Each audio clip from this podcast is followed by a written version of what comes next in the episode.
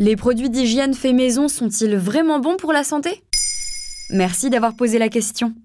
Entre les scandales sur les microplastiques et les perturbateurs endocriniens, beaucoup souhaitent consommer mieux, en fabriquant eux-mêmes leurs cosmétiques et produits d'hygiène. Et si 33% des Françaises avaient déjà succombé à cette tendance en 2020, selon un rapport de Cosmed, l'association des PME de la cosmétique en France, elle n'est pourtant pas sans risque. Mais pourtant, ça a l'air super simple, il y en a plein sur Internet. En effet, sur de nombreux sites et blogs, on trouve des recettes simples avec des ingrédients que l'on a tous dans nos placards ou qui sont faciles d'accès. Par exemple, des dentifrices faits à base d'argile blanche, de bicarbonate de soude ou de charbon actif. Problème, ces produits sont en réalité abrasifs sur le long terme, surtout s'ils ne sont pas dosés correctement. Ces recettes, qui utilisent parfois des mesures vagues comme une cuillère à café, un petit verre et des produits du quotidien, ne sont pas recommandés par les spécialistes. D'une part car la cosmétique c'est d'abord de la chimie, et il faut être très précis. Et d'autre part car les ingrédients que l'on a chez nous ne sont pas faits pour ça. Par exemple, pour revenir sur le dentifrice, le bicarbonate de soude que l'on trouve en magasin n'est pas assez fin et peut rayer les dents.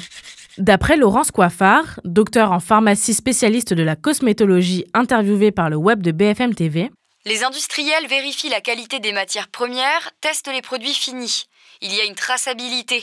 Chez soi, dans sa cuisine, c'est impossible. En effet, ce n'est pas parce qu'un produit est industriel qu'il est de fait mauvais. Il y a derrière un grand temps de recherche et développement fait par des spécialistes, de nombreux tests et bien sûr des outils dédiés. Mais si j'achète les bons outils et que je suis les recettes d'enseignes spécialisées? En effet, des enseignes, aujourd'hui autoproclamées spécialistes de la cosmétique maison, proposent des kits et recettes précises. On y trouve des balances de précision, des contenants, des actifs et ingrédients adaptés. Mais là encore, ce n'est pas si simple. Laurence Coiffard poursuit. Il faut utiliser des gants, désinfecter les outils lors de la préparation. Avec le risque de contamination dans une cuisine, ce n'est pas idéal. S'il y a de tels protocoles de sécurité pour les industriels, ce n'est pas pour rien. Dans l'absolu, je n'ai rien contre ces produits faits maison, mais c'est un métier, ne s'improvise pas chimiste qui veut.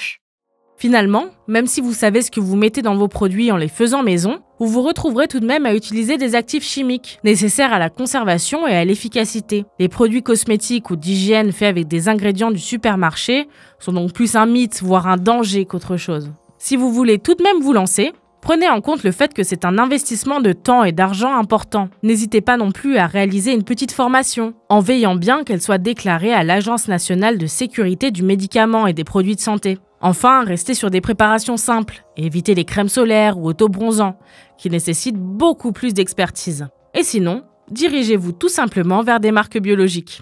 Voilà en quoi les produits d'hygiène maison peuvent être dangereux pour la santé.